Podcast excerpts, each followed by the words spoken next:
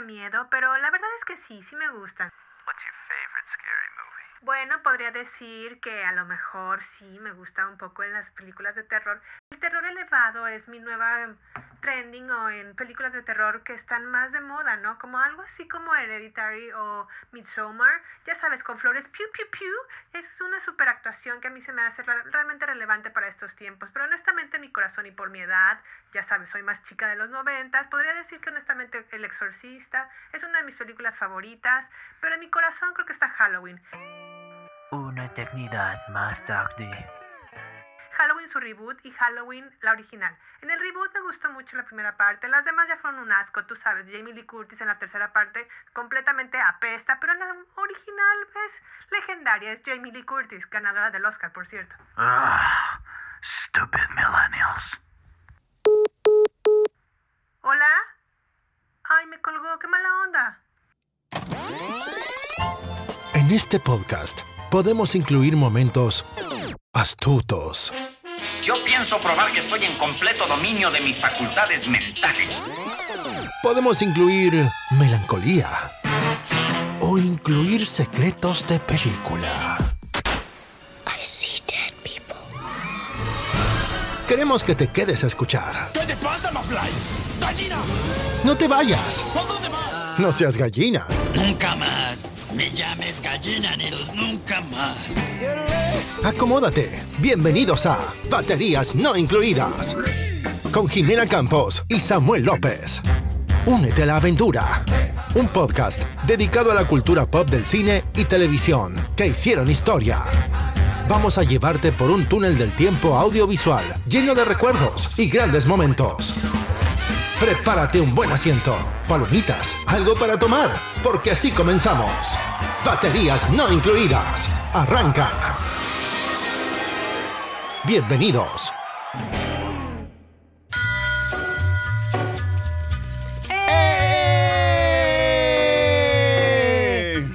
Bienvenidos al episodio número 68 de Baterías No Incluidas. Sammy, ¿estamos, ¿vamos a hablar de los Peaky Blinders? No, no, no, no, Jime. Antes de que apareciera en los Peaky Blinders, estamos hablando de un super clasicazo que apareció en Scream. Sí, ¿verdad? Sí, sí, sí.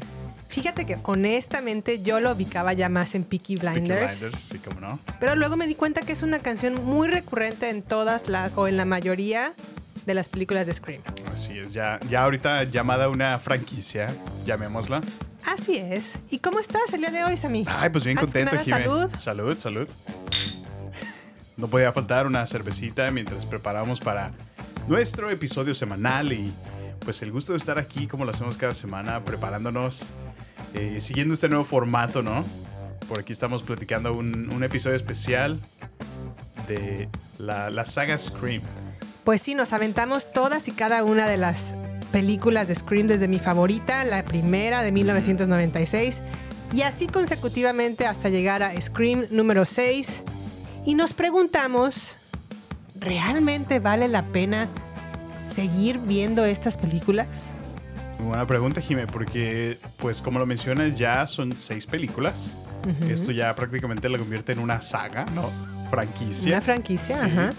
Y pues por cómo va, esto no, no ha acabado, ¿eh? O sea, Esto no, esto va para largo. esto va para largo, así es. Lo que el señor Wes Craven y Kevin Williamson comenzaron, tiene legado. Tiene legado y tiene para sacarle más jugo. sí, sin duda. Pero bueno, el hecho de que fuimos a ver la última película de Scream nos motivó a prepararnos, a preparar este episodio en donde revisamos el legado, obviamente, de Wes Craven, porque él fue el director de la primera y la segunda película. La tercera ya no le dio segu- seguimiento, pero regresó para la cuarta y lamentablemente falleció. Eh, Wes Craven ya no pudo seguir con este legado o esta franquicia. Sí. Y también aprovechamos para revisar el magistral guion de Kevin Williamson.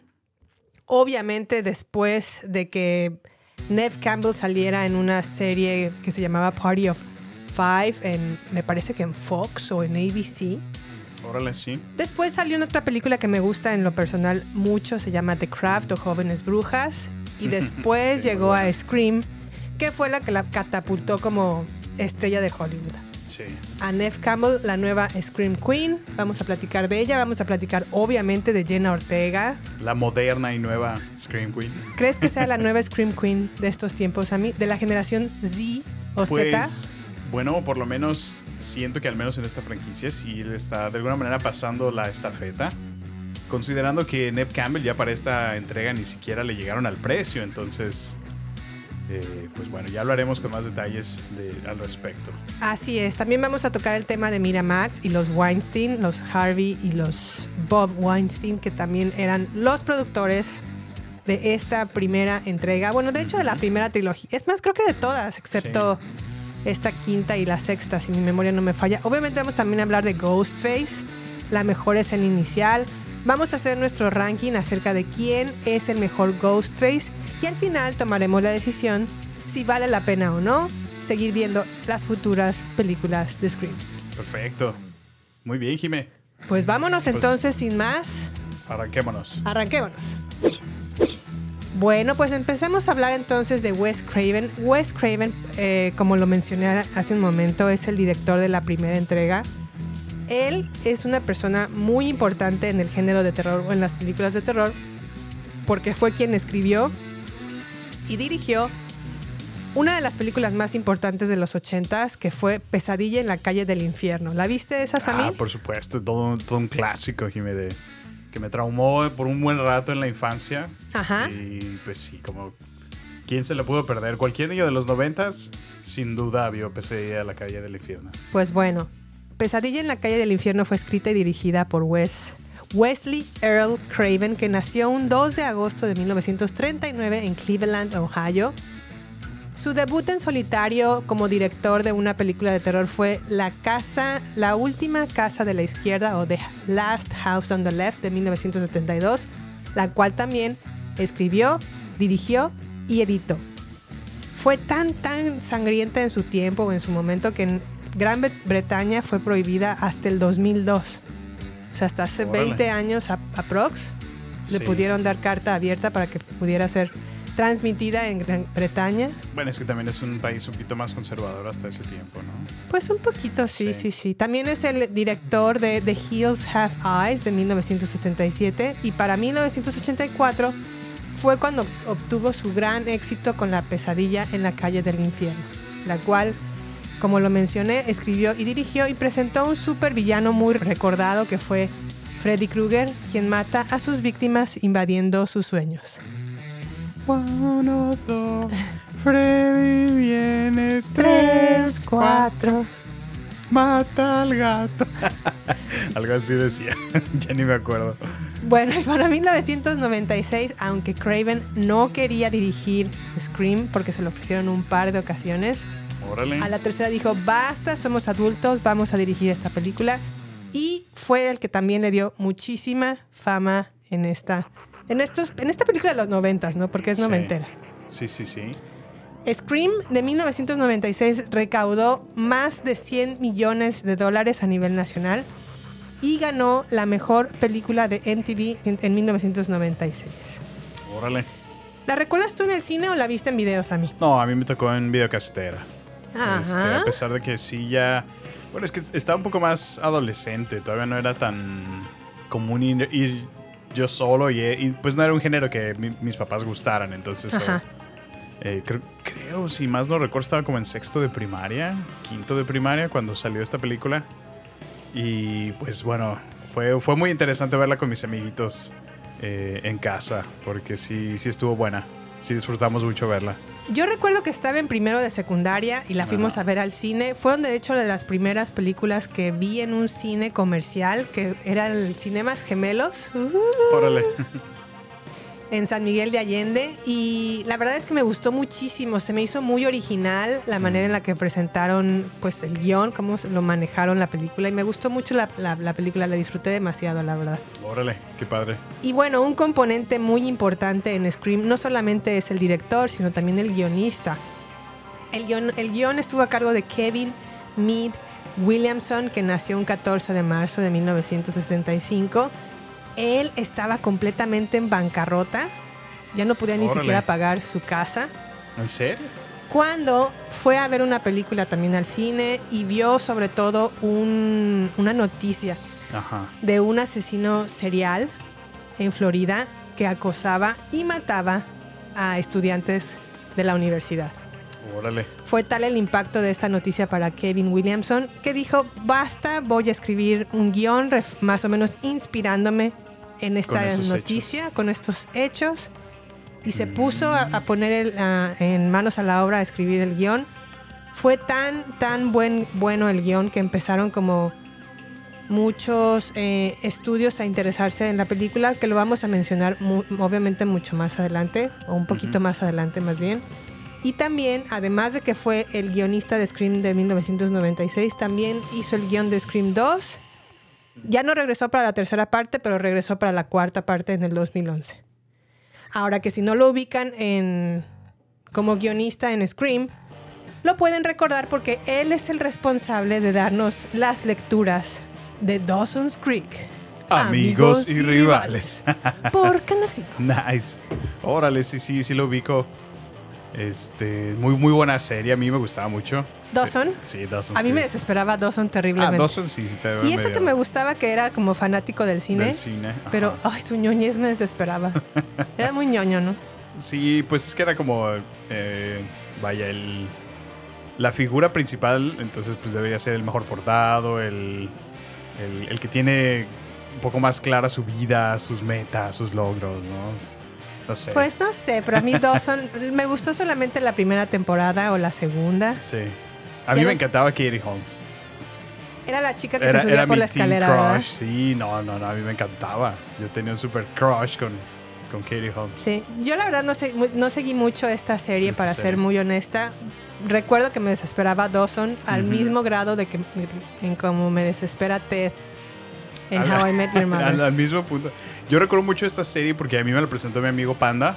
Ajá. este, me decía, vela, está chida. Y ya cuando pa- pasaba ahí en el canal 5 y ya la empecé a ver, pues sí, te, te- te picas en el drama. Entonces, luego ya, ya platicábamos en la escuela y no, ¿viste qué pasó? Ah, sí, pinche Dawson, no sé qué. Pinche Dawson. Y la música de fondo. Sí, sí, sí. Muy buenos tiempos, buenos tiempos. Un novelón, un novelón. Un novelón, pero Sí. bueno. Regresando entonces al guionista, Williamson también es el responsable de películas como Sé lo que hicieron el verano pasado de 1997. Ah. Porque obviamente al éxito de Scream, pues se dijeron, ya, minita de oro, vamos a Sí, sacarle y pues, exprimirle. no. Sí, sí, sí. Y e hizo más bien el guion de Sé lo que hicieron el verano pasado. Esa estuvo buena. Y una de mis películas favoritas que creo que casi nadie la recuerda o a casi nadie le gusta, pero a mí me encanta y la pueden eh, escuchar. ¿eh? La pueden ver en. HBO Max, que se llama La Facultad, ¿Cuál es de esa? 1998. Es, trata de unos adolescentes que, bueno, unos ex- extraterrestres empiezan a invadir a los maestros de esta escuela preparatoria Ah, y tienen obviamente la, la misión de pues infectar a todos los demás Mm. estudiantes. Y obviamente cierto grupo de estudiantes, entre ellos Frodo o el Ah, guapísimo Josh Harnett. Órale. Este- es el que apenas si puede abrir los ojos. Ay, no, no, no, no te metas con Josh Que Harnett. lo ¿eh? sabrá. Que lo sabrá. Para mí era un galanazo de esa época, era como mi nuevo Brad Pitt De, de aquellos tiempos. de aquellos tiempos. Mm, Yo me acuerdo que lo vi en Halloween H20 sí. o H2O. No sé, no sé por qué le decían H2O, pero bueno, yo lo ubico como H20. H20. Era el hijo de Jamie Lee Curtis y me encantaba. Dije, ay, ese está bien guapo ese muchacho. y luego lo vi en la facultad, le seguí la pista en Pearl Harbor, le seguí la pista Mm. en, en. Ay, ¿cómo se llama este helicóptero? Black Hawk Down. Mm, sí, sí, sí. Tuvo muchas. Eh, Iba para el estrellato este señor, pero pues algo, Al- algo algo no pasó en el camino que se nos vino abajo y ahora otra vez se actor. está agarrando. ¡Ey, ey, ey! Pero bueno, Pues bueno. Así fue entonces que Kevin Williamson y su guion de Scream de 1996. ¿Y qué más, a mí? Pues bueno, vámonos y hablemos de, como nos diste en la introducción, Miramax y Harvey Weinstein y Dimension Films. Miramax y Harvey Weinstein. Bueno, ¿y qué es Miramax? A ver. Miramax es un antiguo estudio de cine y televisión de Estados Unidos que fue fundado en el 1979 por los hermanos Bob y Harvey Weinstein. El hoy caído Harvey Weinstein, El hoy caído Harvey Weinstein. que está con vida pero en la cárcel. Sí, creo que ya de por vida, ¿no? Creo que sí. Sí, sí, sí. Y bueno, el nombre de esta compañía es una combinación de los primeros nombres de sus padres, Miriam y Max. Miramax. Ay, Miriam. Entonces- ah, Esta compañía rápidamente adquirió una reputación por producir y distribuir películas independientes aclamadas por la crítica, como algunas de ellas Sexo, Mentiras y Cintas de Video de 1989, ok. El Juego de Lágrimas de 1992 ¿No lo ubico? y Pulp Fiction de 1994. Ah, este sí, Esa sí. es muy Esa buena. sí lo ubico. Esa me traumó, ¿eh? Cuando era como semiadolescente. ¿Por qué? Como que hubo una parte en la película en donde capturan a. Ay, ¿cómo se llama este, este señor? Bruce Willis, Ujú. Junto con un afroamericano cuyo nombre no recuerdo, Bing Rhymes, me parece. Que los interrogan. Como que lo secuestran porque Ajá. entran como a una casa de empeño o a un local de empeño, los secuestran, los meten en hasta el fondo de esa casa, les ponen como una pelota en la boca Ah, sí, sí. y luego llega un señor que es policía y quiero entender que a lo mejor abusaron de uno de ellos y luego regresó Bruce Willis y con una espada de samurai mató a todos los que estuvieran allá. No me acuerdo muy bien, pero wow. en ese entonces como que no, mi papá la estaba viendo y como Sí. que me decía así como, tápate los ojos, cierra los ojos, ponte la almohada. Y yo así como no entendía Pues muy bien sí. lo que estaba sucediendo, pero como que más o menos me dio una idea, ¿no? No, pues era violencia, pues es Tarantino. Pues sí, ¿verdad? La pregunta es por qué estaba viendo esa película. Pues bueno, ya ves Muy cómo buena. es. ¿Y qué más a mí? Ok, pues durante los años 90, Miramax se convirtió en una de las compañías de cine independientes más influyentes y exitosas del mundo, recibiendo numerosos premios y nominaciones por sus películas. En el 93, Miramax se convirtió en una subsidiaria de The Walt Disney Company. Cuidado. Lo que permitió a los Weinstein tener mayores recursos para producir y distribuir películas por ende.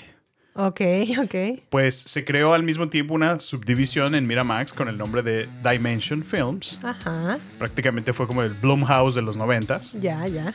el cual adquirió los derechos de la franquicia de Halloween y su propósito era hacer películas de terror para Miramax. Oye, Sammy, ¿y cómo fue que el guion de Kevin Williamson llegó a las manos de Miramax?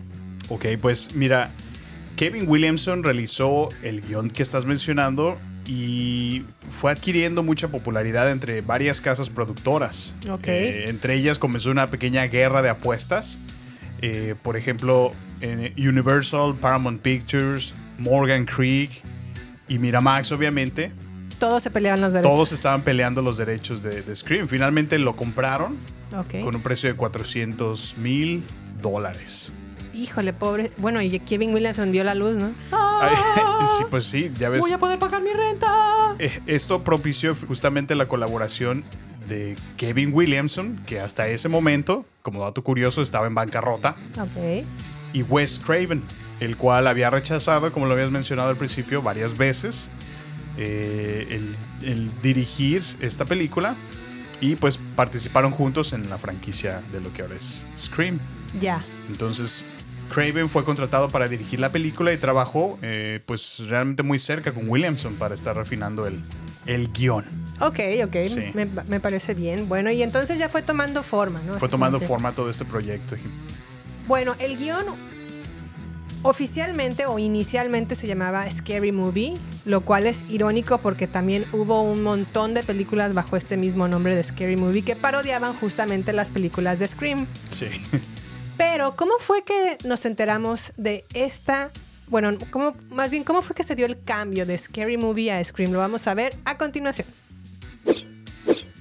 Bueno, pues entonces, una de las razones por las cuales la película Scream se convirtió en un super éxito es porque, para empezar, tiene una clara conciencia de que es una película en sí misma.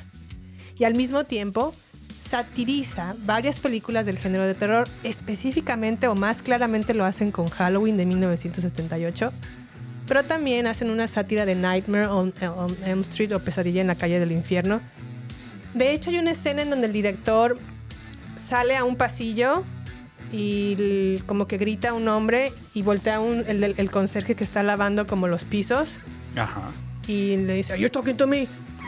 y ya, oh no, Freddy, eh, no, continue. Sí, y sí. es un Freddy que está con un suéter de blanco, blan- perdón, rojo y negro, con un Rojo y sombrero. verde. ¿Rojo y verde? Sí. ¿O rojo y negro? Algo así. Un sombrero y está trapeando los pisos. Ese señor es Wes Craven, Haciendo referencia a, haciendo referencia a Freddy. a Freddy Krueger. No manches, qué buena. Y bueno, Muy buen también. cameo, ¿no? Sí, es un muy buen cameo, la verdad. También satiriza películas como Cuando un extraño llama. Y obviamente recordemos que para los noventas ya el género de los slashers estaba como muy desgastado porque ya eran como películas de broma. Sí, sí, sí. Sí recuerdo eso, como que dejaron de tomar en serio a las Ajá. películas de terror, ¿no? Por, lo- por lo mismo, ya era como más sátiras, como le dices. Sí. Era un poco más tirándole a la comedia, ¿no? O sea, sí había muertes, sí había, pero era más cómico, ¿no? Sí, más sin sentido. Por ejemplo. Recuerdo mucho el título de una película de Viernes 13 que se llamaba Jason Toma Manhattan. Ajá, El nombre en sí ya está ridículo. pues sí. Y creo que sí, o sea, ya estaba como muy desgastado este género. Y esta película com- como que se burlaba de estas películas. Y creo que eso fue algo que la caracterizó y la hizo única en su género. Y también recordemos que Scream es una película de investigar quién es el culpable Ujú. o quién es el asesino. Sí, sí, sí. Y eso también resulta, pues, motivador o interesante para nosotros como audiencia descubrir quién es el Sí, asesino sí en fue esta novedoso, entrega. ¿no? Después de todo el estilo de películas que se estaban presentando, ver, ver esta, ah, este modelo, ¿no? Este género donde ahora todos parecen ser posibles Sí, o- o, con alguna razón o motivo del por qué estarían haciendo lo que hacen, ¿no? Entonces tú como espectador estás tratando de descartar, yo pienso que es este, yo- no, este no, lo cual lo hace bastante entretenido. Sí, Sí. lo hace, la verdad es que entretenida la película. Creo que también algo que caracterizó mucho la primera entrega fue que su gran escena inicial, Mm, que es una Ya joya sé, en sí, esos sí. primeros, que serán como 10 minutos de la película, ajá. 7 minutos, 8 por ahí, en donde Drew Barrymore pues es como la, la persona que contesta el teléfono, ¿no? Y tiene una Sí. conversación con una persona. Al final pues se desata toda, toda un- una masacre en ese primer acto. Y a nosotros como audiencia nos quedamos como completamente atónitos, ¿no? Así como Pues anodados, ¿no? mataron a Drew A Drew Barrymore, Barrymore. que es como si mataran en este momento a, no sé, a Zendaya. En la primera escena. En la primera escena nos quedaríamos así como, ¿qué? ¿Qué? Pero bueno, esto, además de un cast de nuevos y talentosos desconocidos actores, como lo fuera en su momento Neve Campbell, hizo que fuera una perfecta slasher de su tiempo. Sí, sí, sí, muy de acuerdo. Muy de acuerdo. Y ahora, como dato curioso, como les mencioné al inicio, el guion originalmente se llamaba Scary Movie, pero fue Bob Weinstein, como Sam.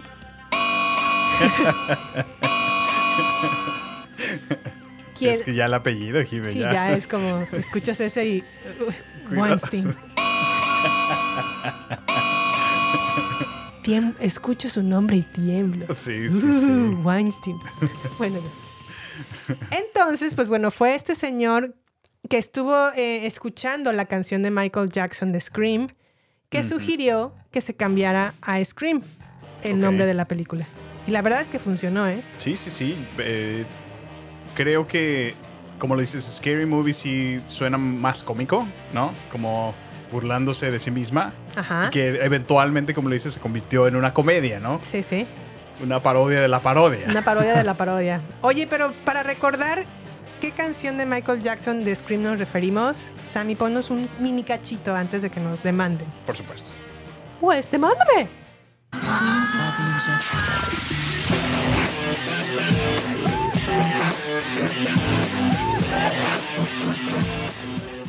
Oye, pues Oye, aquí eh, tenemos a puro soldado caído. es lo que te iba a decir a estas entonces. Michael Jackson. Hijo, También, o sea. ¿hasta cuándo? ¿Hasta cuándo? No, no, no. Pero bueno. Pero bueno, entonces pasemos a platicar de Nev Campbell y Jenna Ortega, Sammy. Por supuesto, Jimé. Bueno, Platiquemos un poquito, eh, lo- como lo mencionabas, Screen Queens, ¿no? Estamos en el tema principal. ¿Quién está liderando? ¿Quiénes llevan la batuta en estas películas, no? Bueno, eh, como lo mencionamos al principio, es imposible hablar de Scream sin, sin mencionar a nuestra actriz Neve Campbell, eh, la cual fue desconocida hasta ese momento, ¿no? Ella Sí. es actualmente una actriz y productora canadiense, conocida por sus papeles en la popular serie de televisión Party of Five, como lo mencionabas al principio, y la franquicia de películas de terror The Scream. Ella nació un 3 de octubre de 1973 en Ontario, Canadá, Ella nació en mi mismo año. No año, mes. en el mes de octubre. Sí, no, no, no, no nací en los 70. Ya, Karen. Quiero aclarar, por favor, que no nací en los 70. Ella comenzó su carrera de actuación a principios de los 90 y tuvo algunas apariciones como invitada en varios programas de televisión, incluyendo The Kids in the Wall y My Secret Identity. Ok. Consiguió su papel clave en 1994, interpretando a Julia Salinger en la exitosa serie dramática Party of Five. ¿Recuerdas cómo se llamaba en español? No, la verdad Fiesta que de sí, no. cinco. En Canal 5. Hermanos y hermanos, no sé. No, Eran cinco sí. hermanos. De hecho, el, el hermano mayor era el de Lost, el protagonista era el famoso Jack. Ah, sí. Yo ni siquiera recuerdo esta serie, Jimmy. Yo como que más o menos la recuerdo, pero Sí. bueno. ¿Qué más, a mí? Bueno, eh, en 1996, después de haber actuado en la película The Craft, que O Jóvenes Brujas. te encanta, Me encanta. hizo un casting para la película de Scream y compitió con actrices como Brittany Murphy y Reese Witherspoon. Ella se llevó el papel principal. Bueno, aquí cabe destacar que Reese nunca se presentó a una audición como tal, pero sí estuvo muy sonada para que interpretara el papel de Sidney Prescott, que ahorita no me podría imaginar a Reese Witherspoon en ese papel, la verdad. Fíjate que sí, sí, sí. No, la verdad como que sí, no, No me cuaja. no va con su personalidad. No, no, no. No, no, no. Oye, ¿qué pasa con Jenna Ortega? Por el contrario, sí es. Jenna Ortega es una actriz estadounidense conocida por sus papeles en programas de televisión y películas. Ella nació un 27 de septiembre del 2002 en California, Estados Unidos.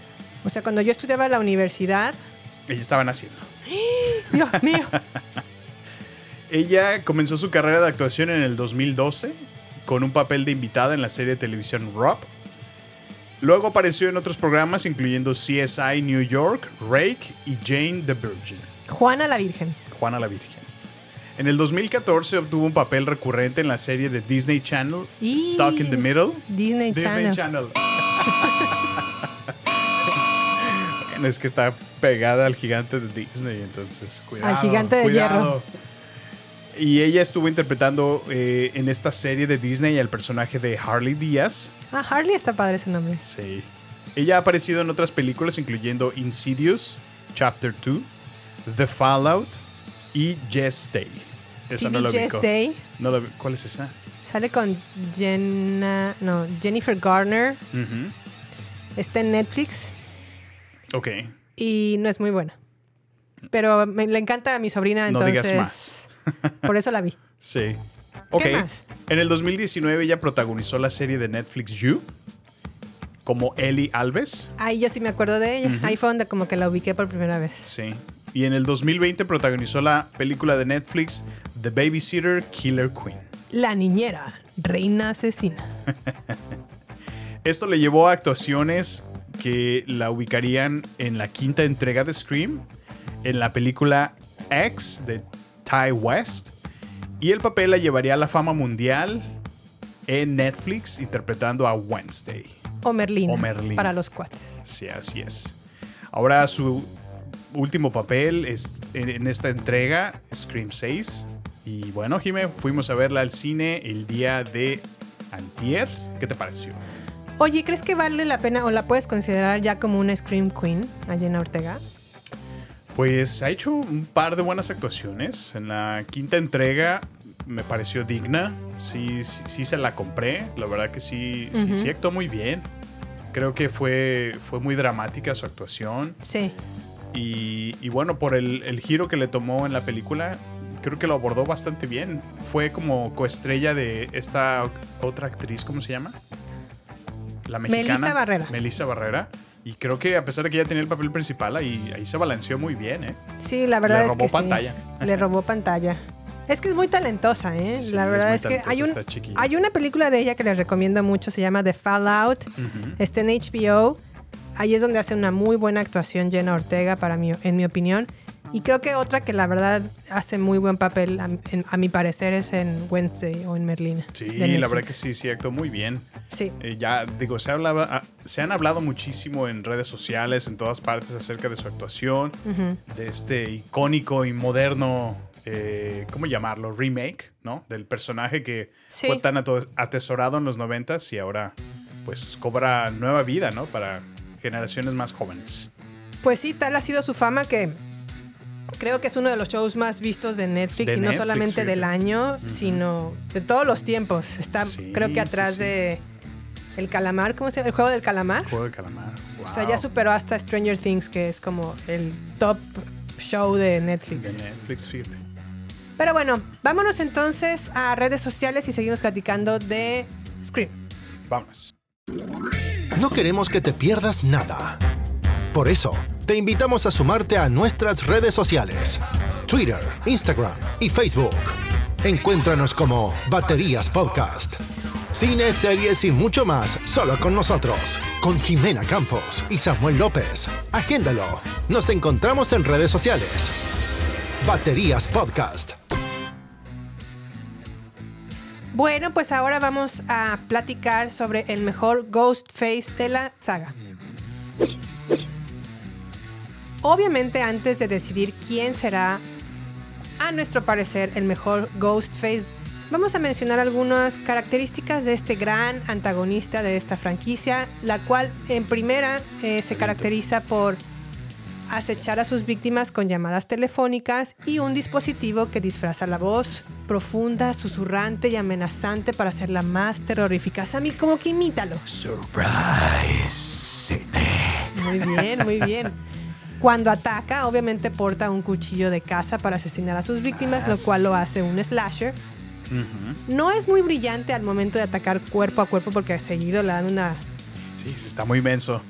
Seguido le dan sus... sus, sus iba a decir sus Catorrazos. Catorrazos, gracias, Samuel, gracias. Por lo general también se caracteriza por jugar psicológicamente con sus víctimas, ya que se burla de ellas mientras las acosa y las persigue.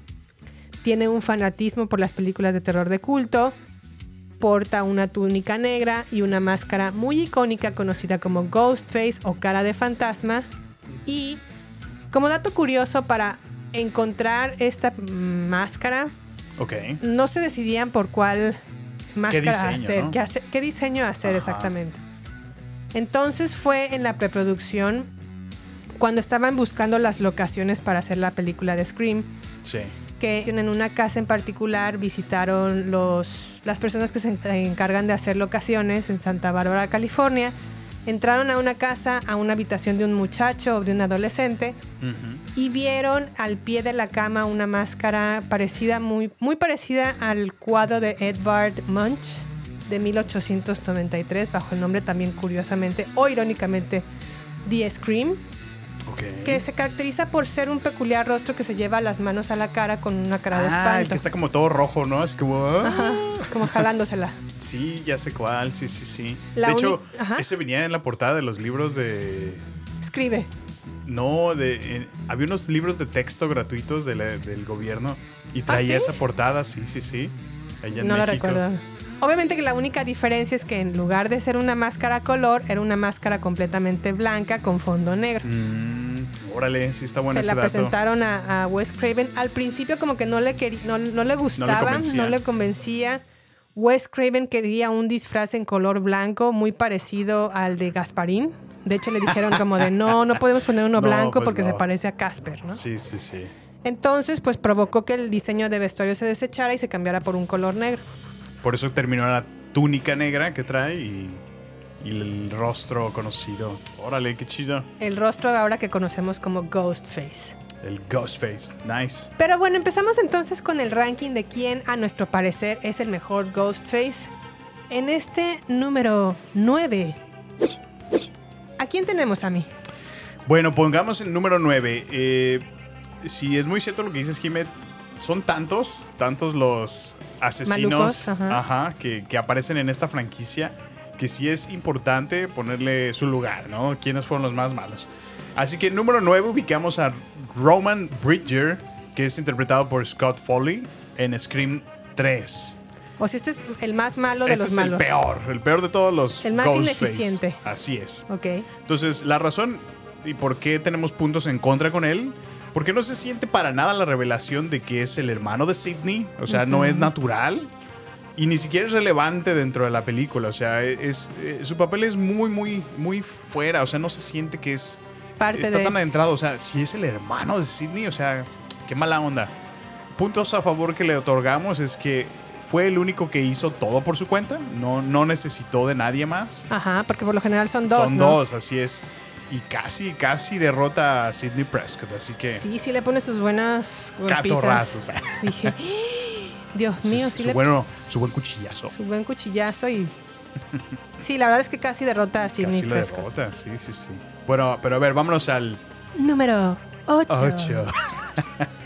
Pues en número 8 tenemos a Richie Kirsch, interpretado por Jack Quaid en Scream 5. Para que lo ubiquen, es el novio de Melissa Barrera, o en este caso, la protagonista, hija de Billy Loomis. Bueno, Jack Quaid o Richie Kirsch tiene puntos a favor. Obviamente aparece mucho tiempo en toda la película. Sí. Y se caracteriza por ser un buen novio, la verdad. O sea, es como que tiene No. tiene como carisma, ¿no? Como, Bueno, que, como que te cae bien. O sea, digamos que toda la parte donde no sabemos que él es el asesino, sí, supongo que sí se considera buen novio, pero ya después que te enteras que él es el maldito que le quiere matar toda la película y trató de matar a su hermana, Ajá. o sea, no, no lo convierte en un buen novio después de todo. Ahí está su punto en contra. ¿Ok? Para empezar, su motivo, ¿no? El único motivo que tenía para ser Ghostface es porque es un, se caracteriza por ser un fanático tóxico. Es decir, Pues esos sí, tipos sí, tipo de sí. Star Wars.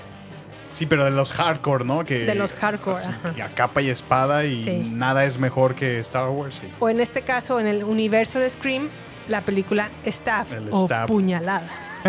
Él defendía esta franquicia de Puñalada y quería como revivir la saga. Sí, sí, Y por sí. eso provocó to- todo este merequetengue en Scream El 5. fan tóxico. Y bueno, también creo que un punto en contra de Richie es que el novio es la razón más obvia para sospechar del asesino.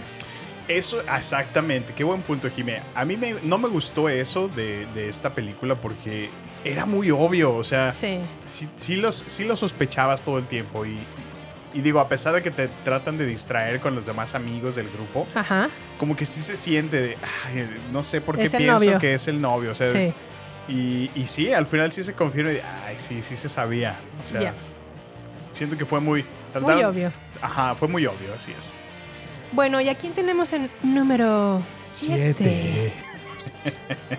en número 7 ubicamos a Charlie Walker, interpretado por Rory Culkin, Ok. eh, que tuvo su aparición en Scream 4. Ok. ¿Por qué es tan malo este? Mm, nosotros eh, tomamos mucho en cuenta los monólogos, ¿no? Que se avientan al final cuando ya es su gran revelación, que se levantan la máscara, revelan que ellos son, pues, el, el, El maluco. el malo, el asesino de esta película. Sí. Y resulta que su monólogo él dice que él está enamorado por Jill Roberts y es traicionado en último momento. O sea, o sea ahora sí que qué patético. Patético folclore. O sea, tanto rollo para que. Ah, exacto, Ay, o es que sea- estoy enamorado de Jill. Así, Y ya, muere. vámonos. Sí, muy cierto, muy cierto. Entonces, pues por eso consideramos que no fue un muy buen Ghostface, a pesar de que sí tuvo un trabajo muy bueno. Y bueno, ya vamos a hablar de, de su compañera asesina. Oye, pero tuvo, tuvo algún punto a favor, defiéndelo un poquito. Bueno, en, en- en los puntos puedo decir que, pues sí fue creativo en sus asesinatos, Sí, la verdad. sí. Eh, creo que, recuerdas a su amiga, ¿no? La, la amiga de... ¿A la veci? A la vecina, ajá, pues se la destazó ahí el, el- el cuarto, Sí. como lo dejó, o sea, muy, muy a la Carrie, o sea, Sí. todo, todo sangretado estuvo, estuvo Ujú. chido. Eh, ¿Qué más? Pues yo pienso que él se aventó casi la mayoría de los asesinatos de la película. Sí. Perdón, asesinatos de la película, ¿no? Aparte estaba como muy manipulado por Jill Roberts. Hizo Sí, yo creo sí, que sí. toda la chamba. Era era- como el, el músculo. Ajá, era como el músculo. Sí. O como el Bane en Batman 4 Ándale, sí, sí, de Donde Marion Cotillard. Uma Thurman, Ah, sí, sí, sí. que hace todo Bane. Y nada más está así. En Batman 4, eh, Batman y Robin. Oh, no en ok, las de. Christopher Nolan. Ah, estoy pensando en. ¿Te acuerdas que sale en Batman, sale Bane en Batman 4 acompañado de la hiedra venenosa? Ah, y no que me interpreta a un Bane como muy retrasado, es Sí, como sí, que el sí. "Ah, ah, ah". Era tan, tan chengue y tan chapa que ni siquiera lo recordaba. Sí, cierto. Pues Órale. bueno, él es el Bane de Batman y Robin en, en Scream En 4. Scream. Muy buena referencia, por cierto. Bueno, ¿y a quién tenemos? A ver, esto me toca a mí. En el número 6. Ok, ¿a quién tenemos en tu número 6? En el número 6 tenemos a Amber Freeman, interpretado por Mikey Madison en Scream 5. Porque sí, Richie no estaba solo, estaba con una acompañado de otra colega, ¿verdad? Ujú. Llamémosla así. La China, ¿no? La China, pues no sé No, si es como medio China, asiática. Pero la pueden ubicar porque también salió en, en Once Upon a Time in Hollywood o Eras una vez en Hollywood. Es una de las que Leonardo DiCaprio la quema en su piscina. Ah, sí, cierto. Sí, sí, que saca su lanzallamas. Ajá, y la quema. Está muy buena esa escena. Ajá. ¡Ay, puma! Al agua. Irónicamente también aquí en Scream 5 le, se le, que- le queman toda la cara. Y también ¿En qué sale momento? al final, le queman la cara en la estufa. Ah, es que le avientan Porque el, le el- el alcohol. alcohol. sí, es cierto. nice. Muere de una manera muy similar. Y también espectacularmente, pues bueno, se le derrite como la mitad de la De cara. la cara, sí. Y aún así tiene la valentía y la fuerza sí. para salir como loca, así de ¡ah! Qué buena memoria, no me acordaba de eso. y que le den un balazo. ¡Pum! Sí. Entonces creo que eso fue un punto a favor de este Bueno, sí, está, está en número 6. Pero creo que también un punto en contra es que cuando se revela que ella es la asesina, se convierte todavía más incompetente de lo que ya era. Tuvo ¿A qué te muchísimas oportunidades de matar a Sidney y a Gail Weathers y por estar hable y hable y hable y hable, no las mata Mm. No, y no hacía nada, sí, sí, sí. se les va. Es muy cierto, sí, en ese. Como que quisieron copiarle a la, a la original, ¿no? Ajá. Y en- entre, entre que quieren verse muy filosóficos y muy. Muy cierto, o sea, si realmente ya su misión era matarlos, pues los Sí. matan, ¿no? ¿Qué, qué tanto vuelta le dan Ay, y sí. conversan con los por a punto de chisme, ser ¿no? Se de pueden echar chisme ahí. Exacto. Pues no. Sí, sí, muy, muy cierto. ¿A quién tenemos en el...? Número 5. No, pero tiene que ser como sexy. Número 5. A ver, ¿a quién es a mí? Bueno, en número 5 hemos ubicado a un- una leyenda, Stu Maker, interpretado por Matthew Lillard, Ajá. de la Scream original, Scream 1. Perfecto, sí, sí. Y la razón por la cual lo pusimos en el número 5 es porque, pues, número 1 es como muy torpe, ¿no? Se le sale mucho la baba, ¿no? La baba, ¿en qué momento? Cuando está como, bueno, cuando hace Como su revelación conversando. Ajá. y se emociona, se le sale mucho la baba, muy, muy, mucho. Sí, un poquito. Bueno, yo, yo, yo pienso que eh, el motivo, bueno, al menos su motivo personal, Ujú. es como medio. eh, pues él solamente quería hacer una secuela. O sea, y digo, ¿en serio? ¿Ese era su mayor motivo? Digo, bueno, pues no, no, no siento que. Sin embargo, fue coautor con el, el mero, mero fregón Billy Loomis. Billy sí. Loomis de, de toda esta película. Entonces, sin embargo, le, le otorgamos buenos puntos a favor. A lo largo de su película, el personaje resulta ser cómico. Sí, Sí, sí, sí, es relevante durante todo.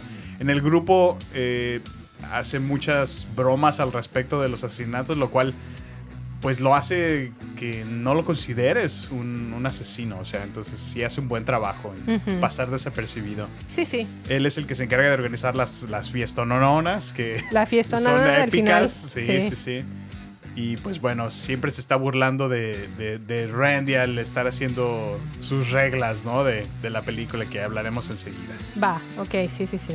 Pero bueno, este es el número 5. A ver, Jime, aviéntate el número 4. Número 4.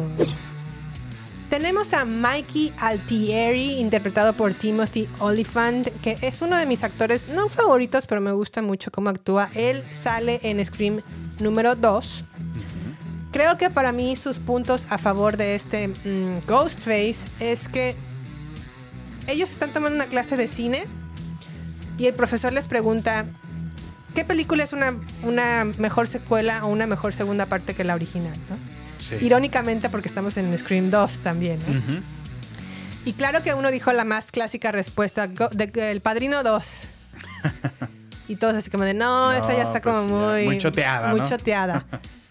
y este actor, o bueno, Mikey, contesta Terminator 2. Y todos así como de, oh. Oh, sí, sí, sí, es muy buena, muy buena secuela. En estos tiempos yo creo que alguien en esa misma universo, en esa misma clase de cine contestaría Top Gun Maverick. Ándale. y todos sí. dirían, oh, sí, sí, sí. Sí, es muy buena. Creo que Mikey es uno de los eh, personajes más psicóticos de la saga porque creo, bueno, no creo, porque lo que quiere más bien es que con estos asesinatos que se están cometiendo, lo que él quiere es que lo atrapen, que vaya a juicio por el asesinato o por los asesinatos y últimamente convertirse en una persona famosa. ¿no? Órale. O sea, él, él sí quiere que lo descubran.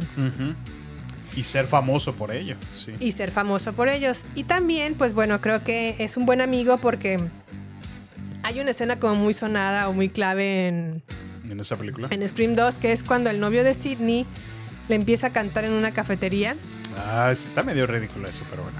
y le entrega como las letras de su fraternidad. Ajá. Y pues la verdad es que Mikey, su amigo, es el que lo motiva y lo apoya y le echa porritas y todo. Y dije, bueno, es un buen amigo. Puntos en contra, creo que subestima mucho a la señora Loomis, ¿Quién es la señora Loomis? la mamá de Billy Loomis, Ah, o pues su sí, compinche Sí, en Scream 2. Sí. Órale, sí, Y sí. se deja manipular muy fácilmente por ella, a pesar de que parece que es muy inteligente, pero pues ya vimos que no tanto. Por eso lo dejamos en número 4. Y hablando de señora Loomis, tenemos en el número 3 A ver. a la señora Loomis, interpretada por Laurie Metcalf. En la misma Scream 2. Ujú. Eh, la razón por la cual la ubicamos en el número 3 es porque pues nadie se espera, o, o sea, nadie, nadie se imaginó que hubiera sido la reportera, ¿no? Sí. Eh, es Sí, una la verdad es que superactriz. es una, re- una revelación. Yo no me lo esperaba Sí, no, que fuera ¿quién, ella. quién se lo esperaba? O sea, usualmente es parte del cast principal, ¿no? O al menos de los secundarios. Pero o de esta los que era se ven más. Ajá. Ajá. esta era una terciaria. Y, Sí. y aunque sí tiene apariciones, como que no, no lo ves venir. No lo ves cual venir. hace muy, muy bueno. Ella la recordarás porque es la mamá de Sheldon en, en Big Bang Theory. Ajá. ¿Qué, qué actriz es? Sí, ¿no? es muy buena actriz. Muy, muy buena actriz. Tiene uno de los mejores motivos. el- por el cual es Ghostface, que es vengar la muerte de su hijo, de ¿no? su hijo, así es. Como Sidney mató a Billy Loomis, pues ahora la mamá dijo: La mamá dijo. ¿Qué hubo, qué hubo, la- muchachita? a la, a la ex nuera. Hay que asesinarla. Y pues yo creo que su muerte se va a una escena teatral, ¿no? Sí, lo que pasa es que ella muere en un escenario te- teatral y Laurie Metcalf es realmente una gran actriz de teatro. Que ahora has, has brincado a la pantalla grande, pero Sí. Empezó en el teatro. empezó en el teatro, lo cual es irónico que muere en uno de ellos. Sí. Y también creo que mata de una manera muy cruel a Randy. Sí, sí, sí. ¿Te acuerdas que hablan por teléfono y como que se enojan y Ran- Randy cae en una van y lo destaza completamente? Anyway, ¿qué punto en contra tiene la señora Loomis? Pues en el monólogo, cuando se está dándonos el motivo de su asesinato, se, se echa como tres horas. Sí, no, pero la verdad es que sí se siente como muy largo, ¿no? Como que. mm, creo que podría, o sea, por cómo se va dando en la película, como que se distrae y, y- y eso causa, ¿no? De que pues finalmente muera, ¿no? De tanto que se extiende en, en ese diálogo, Sí, sí, claro. yo creo que es. Creo que uno de los errores de los Ghostface es que tiene un ego del tamaño de Ajá, sí, sí. la cuaresma. Y justificando el porqué de sus, de sus Actos. fechorías. Ajá. Sí. Cuando realmente se encargan de hacer su trabajo, Así es. terminarían y se irían a casa pronto. Ujú. Pero bueno. Bueno, y en número dos tenemos a Jill Roberts, que inter- in- está interpretado por Emma Roberts, la sobrina de Julia Roberts. Mm, sí, sí, sí. Ella es la maluca en Scream 4 del 2011. Creo, a mi, a mi, a mi parecer, uno de los puntos a favor que tiene Jill es que es la más divertida. Es realmente ¿eh? una sociópata y creo que es la más mala de todos Sí me cayó bien, los ¿eh? Ghostface. Tiene argumentos que en verdad te hacen reír y e irónicamente son muy vigentes para esta época. Es más, fíjate, me gustó tanto que hasta te, te capturé una escena vital de ella, donde se Sí, avienta su El monologazo. diálogo. Ok, tienes, sí, sí, la verdad es que tiene el mejor diálogo de por qué es la asesina y en- a mi parecer es la más manipuladora. Pero Sammy, ¿qué dice Jill de por qué es la asesina? Ahí te va Jill Roberts. My friends? What world are you living in? I don't need friends. I need fans. Don't you get it? This has never been about killing you. It's about becoming you. I mean, for fuck's sake, my own mother had to die. No great loss there, so I could stay true to the original. It's sick, right? Well, sick is the new sane. You had your 15 minutes. Now I want mine! I mean, what am I supposed to do? Go to college, grad school, work? well, we all live in public now. We're all on the internet. How do you think people become famous anymore? You don't have to achieve anything. You just gotta have fucked up shit happen to you. so you do have to die, Sid. Those are the rules. New movie, new franchise. There's only room for one lead, and let's face it, your ingenue days, they're over. Y aquí nos apuñalan a nuestra Sidney Prescott. Oye, Sidney Prescott ha recibido como s- 20 puñaladas Sí, no, en toda la saga y nada que muere. Es, es la mujer de acero. Es la mujer de acero. Y bueno, regresando al diálogo de Jill, creo que es muy vigente para esta época. Sí, no. Ahora lo que la gente quiere no son ¿Qué amigos, decía, son fans. Jimé? ¿Qué decía? Pues sí, lo que ella hablaba era que realmente no le interesaba en absoluto tener amigos, que ella lo que buscaba era tener fans. que ahorita ya no es necesario alcanzar nada, simplemente salir y decir que tienes problemas muy graves Para, para tener ser- la atención. convertirte en una persona relevante. Y pues que ella quería sus 15 minutos de fama ahora que está en el papel de la prima de Sidney Prescott, ¿no? Sidney La Prescott víctima, ya ¿no? se hizo famosa, pues ahora le toca a ella. Tan es así que tuvo que llegar a matar a su mamá para como recrear un poco la franquicia o revivirla, Sí. al mismo tiempo como, lo, como pasó con la mamá Con de Sidney. Y otra cosa que también menciona es, o sea, como, ¿qué esperabas? ¿Que fuera a la uni- universidad y me me meta a graduara? ¿Y me meta a trabajar? ¡No! O sea, ahorita lo importante es eh, destapar tu vida en internet, porque ya Sí. todos tenemos una vida abierta y convertirte en una persona famosa. No manches, Lo cual es sí. muy vigente para la época Sí. y es muy cierto. Muy, muy cierto. Por eso lo ubicamos en el número 2. Sin embargo, creo que una de las razones por las cuales Jill Roberts no se queda con el número 1 es porque es un poco ridícula. Sobre todo cuando se empieza como a mutilar a sí misma. Sí, como que exagera. ¿Qué tal esa escena donde se pone el cuchillo aquí en el hombro y corre a la pared y Y ¡Madre! se lo clava. No, ¿qué tal la escena donde se avienta sola a una mesa de Sí, vidrio? no, no, no. O sea, quería, quería que pareciera que le dieran una, una paliza, pero lo hace muy divertido, la sí, lo hace muy divertido lo que sea de cada quien. Sí, sí, sí. Bueno, Sammy, ¿y a quién tenemos el número 1? El número uno. Tres cuchillazos porque sí, sí está bueno. Sí está bueno, ¿eh? En el número uno tenemos al mismísimo, a la leyenda encarnada, Billy Loomis, interpretado por el excelente Skid Ulrich de Scream 1, la original. Ajá. ¿Y por qué lo elegimos? Pues, ¿por qué? Porque es el comienzo, es la leyenda, es el génesis de esta saga. Logró manipular a Sidney al grado de quitarle su virginidad, Jime. Imagínate, el pistachín Goodbye. Samuel. Tiene todos los argumentos cinematográficos para justificar el por qué está haciendo lo que está haciendo, Jime. Ok. A lo largo de la película no sabes si es el asesino o no. Sí, todo como el que tiempo todo el está tiempo estás dudando. balanceando Sí, y de repente sí. sí. es él, aquí acaba de Ajá. llegar a la ventana y, y luego te lo justifican acá, no, pero es porque esto, aquello y tú, Sí, ah, muy caray, cierto, muy y lo del teléfono, o sea, to- eh, está excelentemente balanceado. Hicieron un muy buen papel para la masacre de Woodsboro, porque sí se aventaron varias muertes. Sí, la verdad que sí. El único punto que si acaso lo podemos poner en contra Ajá. es se adelantaron mucho y se empezaron a cuchillar mutuamente Billy y tú, ¿verdad? tan feo que en su monólogo de salida, pues de alguna manera se desgastan mucho y Y, pues y empiezan a perder sangre de más. y goodbye. y pues pelucas. Pelucas. Entonces, ¿qué te parece si te pongo una pequeña escena para recordar lo que sucedió? Recordar su justificación del por qué hizo lo que hizo. Exactamente. A ver.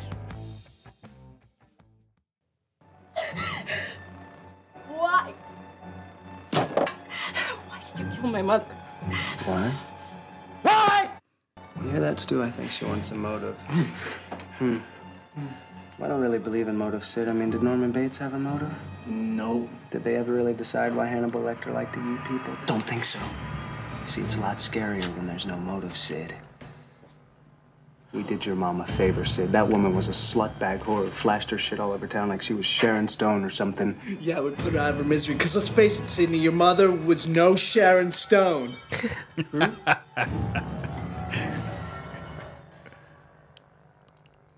Is that motive enough for you? How about this? Your slut mother was fucking my father. and she's the reason my mom moved out and abandoned me. How's that for a motive? A ver, Sammy, platícanos de esta escena. Bueno, aquí podemos escuchar a Billy externándole toda su frustración acumulada a Sidney Prescott, donde le expresa que la razón principal del por qué está haciendo lo que está haciendo es porque se da cuenta que, o bueno, considera que la mamá de Sidney era una... Mujer de cascos ligeros de la localidad. Y pues eso ocasionó que su mamá se diera cuenta que tuvo un- eh, su esposo un amorío y pues se fue de su casa, o sea, los abandonó. Los abandona. Entonces, pues obviamente esto reciente y destruye a su familia, ¿no?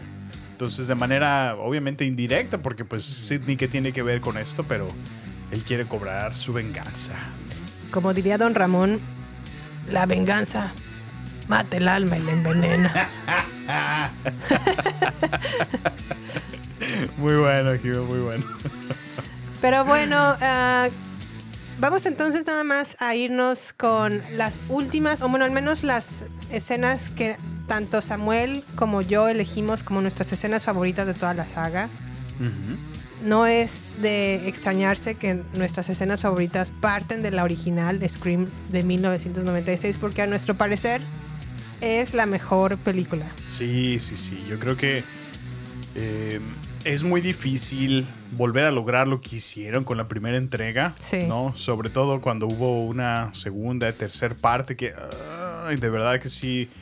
Yo creo que esta segunda vez que volvimos a ver todas las películas, Jime me hizo verlas desde otra perspectiva. No eran Sí. a lo mejor tan terribles como yo las recordaba. Ajá. Sí te entretienen hasta cierto punto, pero yo creo que sí están haciendo un buen trabajo ahora con la quinta entrega, que sí, bueno, en la cuarta sí, sí la disfruté mucho, sin duda. La corte es muy chistosa. Es muy chistosa, sí, sí, Sí. es como más modernizada, ¿no? Ujú. Pero ya como que se siente un, algo más fresco, ¿no? En esta quinta sexta que acabamos de ver ahora en el cine. Si hubiera un ranking rápido que pudieras ubicarlas, ¿cómo las acomodarías? Bueno, lo acabamos de, de- de hacer con los, los Ghostface, pero no necesariamente eso refleja la película en general, pero yo te pondría en último lugar, pues yo creo que la, la 3. Sí, yo también Sí. ubico a la 3 en último lugar. Y pues bueno, aunque, aunque sí disfruto mucho la, la- las dos últimas películas, Sí. creo que la 1, o sea, si, si la 1 no... Sí, la 1 es- no la supera es nadie. in- inmovible, a mi Ujú, gusto, la ujú. verdad. Yo también estoy igual. Para mí el último lugar está en la Scream 3. Ujú. 3. Tres. Y la, el primer lugar está en Scream 1. O la de 1996. Y ahora, Jimmy, yo tengo una pregunta. Si pudieras recordar alguna de tus escenas favoritas, eh, ¿cuál sería? Creo que es la parte en donde Sidney está. La están como escoltando en la, por la parte de atrás del- de la oficina del sheriff. Ajá. Y Gail Weathers, que es la reportera, se da cuenta de que Sidney está saliendo por la parte de atrás. Gail Weathers y Sidney tienen como historia porque Sidney inculpa a. Tienen un pollito pendiente. Sí, tiene un pollo pendiente porque inculpa a Cotton Weary, Ujú. que era uno de los amantes de su mamá. Sidney asegura que él es el asesino y lo meten a la cárcel y a la, a la lista de espera o esta cadena donde los matan. Y Gail Weathers hace un libro en donde ella asegura que Cotton Weary no es el asesino. Y por eso tienen, y, y- y Gail Weathers en su libro, pues sí plantea que Sidney Prescott esté, esté equivocada. Órale. Y eso a Sidney le molesta mucho, ¿no? Porque Pues ella sí, jura sí. y perjura que él es el asesino. Pues técnicamente está en su contra. ¿no? Así es. Entonces se encuentran en la parte de atrás de la oficina del sheriff y le dice Sidney, ¿cómo va tu libro? Y, Pero como, como sarcasmo, ¿no? Ajá, como de, ay, ¿cómo va tu libro? Le- la otra, Gail Weathers, es como, Bien ay, buena bien buena onda. onda. Es como, ay, va, va muy bien. Y le, le contesta Sidney así como, ah, pues lo voy a buscar. Y la otra, no te preocupes, te mando una copia. y Sidney como que se enoja y ¡pum! Le meten como un golpazo. Y ya se la llevan.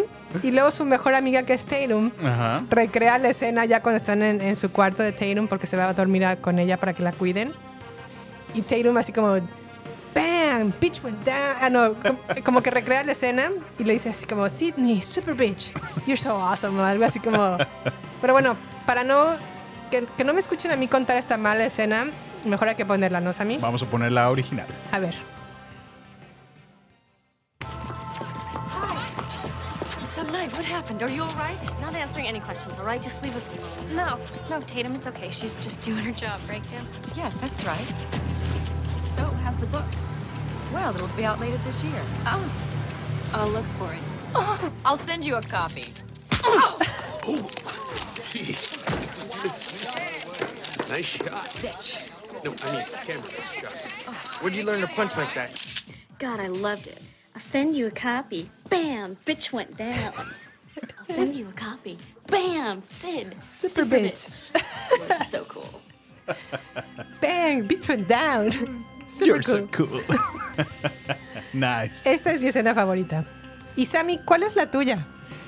Pues a lo mejor sonará un cliché, Jime, pero la verdad es que la primera película me, me gustó tanto. Ok. Y yo creo que es tan icónica la escena, la, la escena inicial. Es, es, Sí, es es la que legendaria. lo comienza todo, Jime. Y, y yo creo, es, es una de las que más se me quedó en mi, en mi memoria y, y recuerdo muchísimo y me gusta muchísimo verla. Así que yo la pondría como, como mi escena favorita de, de la saga entera hasta ahora. Ok, pues te, te voy a poner un pequeño fragmento que disfruto escuchar. dale.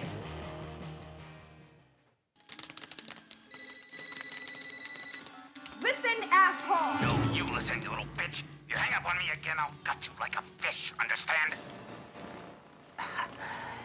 yeah. yeah.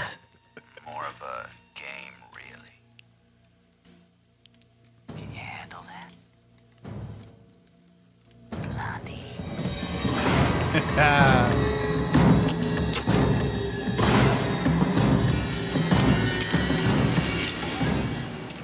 En esta escena lo que pudimos escuchar fue Ghostface acosando telefónicamente a Drew Barrymore.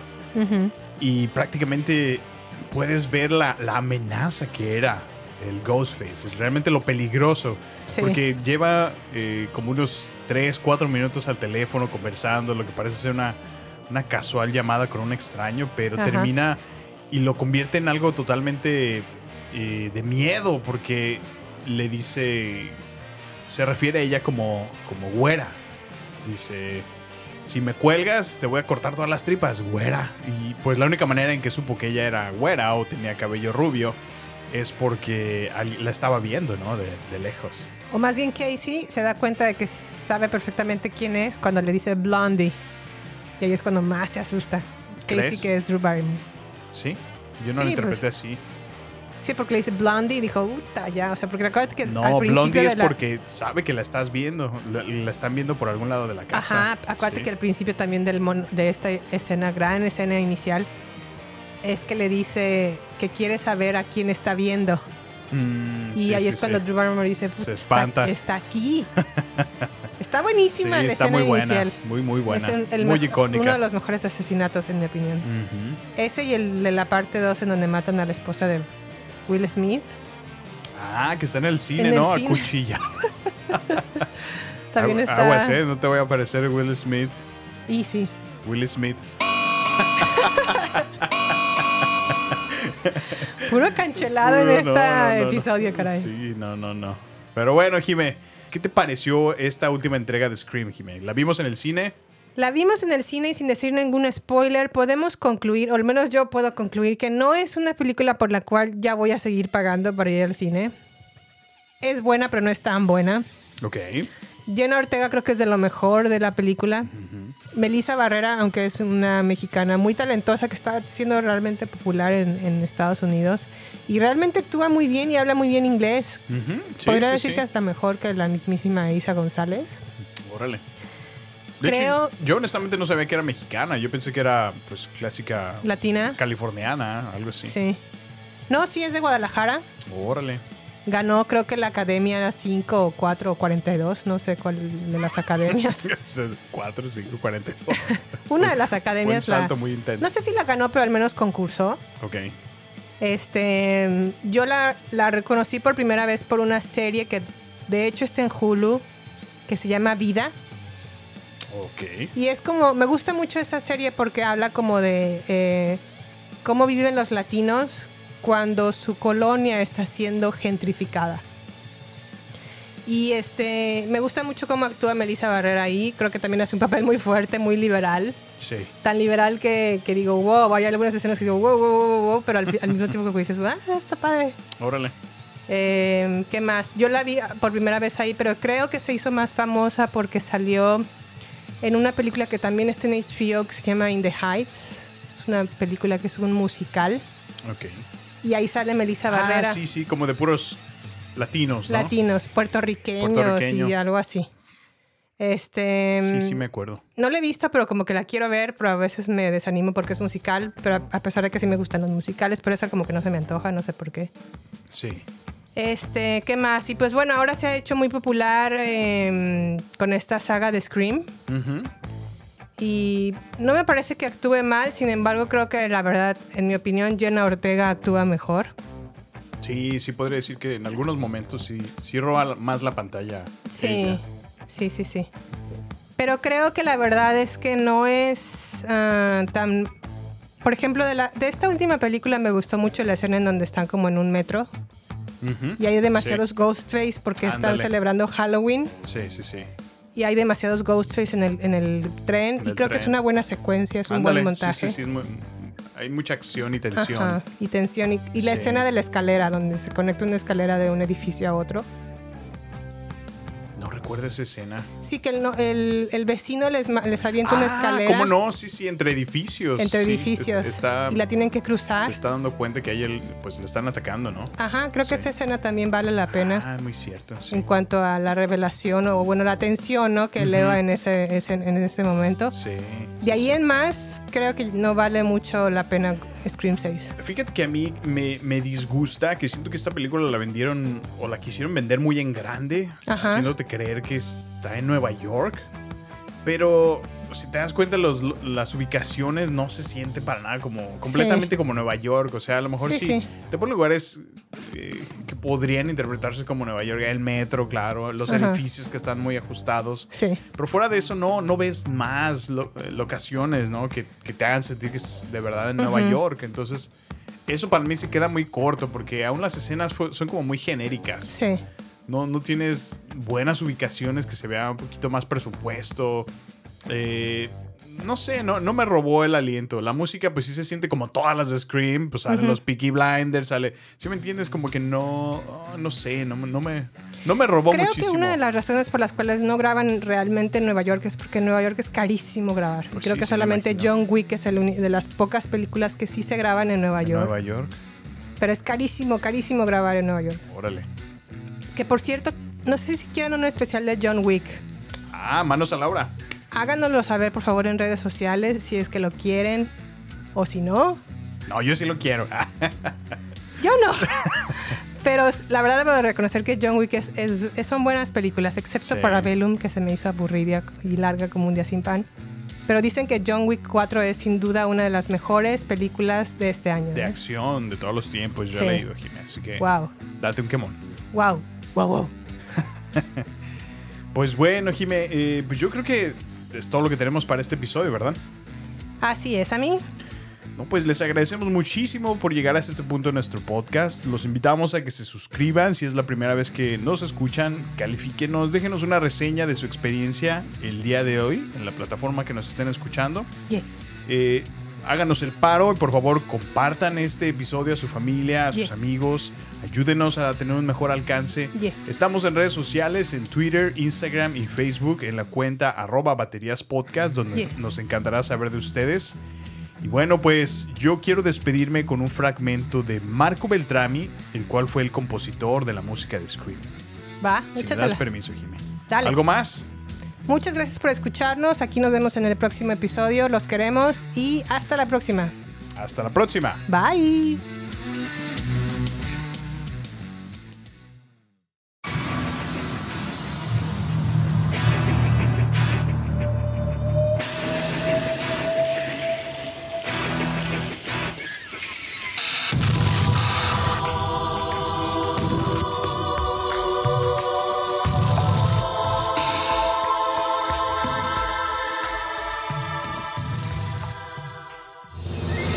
Es el final solo por hoy.